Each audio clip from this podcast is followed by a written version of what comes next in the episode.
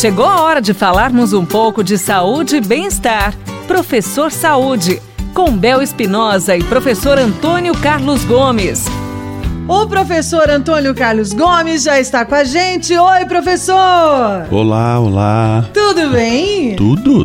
Professor, você nos ensina várias, várias situações aqui para que a gente se dê bem na atividade física. Inclusive, já falamos em relação como saber se estamos saudáveis o suficiente para fazer o exercício. Hoje a pergunta é essa: como é que se determina a intensidade da minha atividade física, professor? Muito bem, muito bem. A gente costuma lá na prática, os professores de educação física têm um protocolo que eles classificam aluno assim: aluno é. iniciante, aluno intermediário e aluno avançado. É. Depois disso já é aluno de, de elite, né? Que já são os atletas praticamente. É. Então, aluno iniciante, intermediário e avançado. Então esse é o primeiro ponto. Onde que eu estou? Eu sou um aluno iniciante, sou um aluno intermediário, sou um aluno avançado? Existe uma classificação muito simples que todos podem saber. Por exemplo, todo mundo que vai começar agora um programa de exercício é aluno iniciante. Ponto.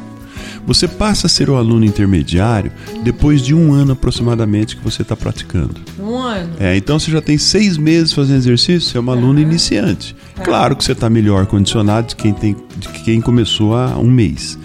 Mas passou um ano, você passa a ser um aluno intermediário. Uhum. Depois, do segundo para o terceiro ano, você passa a ser um aluno avançado. Agora, dentro de cada nível desse, de cada classificação dessa, nós temos níveis, né? Uhum. Temos um iniciante que está começando hoje, temos um iniciante que já está há seis meses e assim vai. Tá. Ah, bom, esse é o primeiro fator toda vez que nós falamos que do iniciante, principalmente que está começando, hum. ele deve utilizar essas intensidades de treino, elas devem ser fracas, leves, levinha. Por quê? Ah, porque o organismo ele está começando a ser submetido agora em cargas fisiológicas desconhecidas. Sim. Né? Então ele precisa de um período de adaptação que dura aproximadamente três meses. Tá. Então são cargas leves, são exercícios moderados, calmos. Uhum né? Uma yoga, um relaxamento. Você vai ver falar tanta coisa por aí, um pilates bem moderado, um RPG, interagir com a, se puder, com a massoterapia, com banhos quentes e frios para tirar as dorzinhas do corpo, alongamentos, bem calmo. Né? Os exercícios de saltitos, de corrida é. rápida para frente e para trás, de giros, mesmo de danças, deve esperar um pouco mais, porque esses vão gerar uma intensidade que a gente chama já moderada alta. Uhum. Então aí já deixa mais esse tipo de, de intensidade para o aluno intermediário e para o aluno avançado. Então é na próprio tipo de atividade que você escolhe que você vai selecionar a intensidade de treino.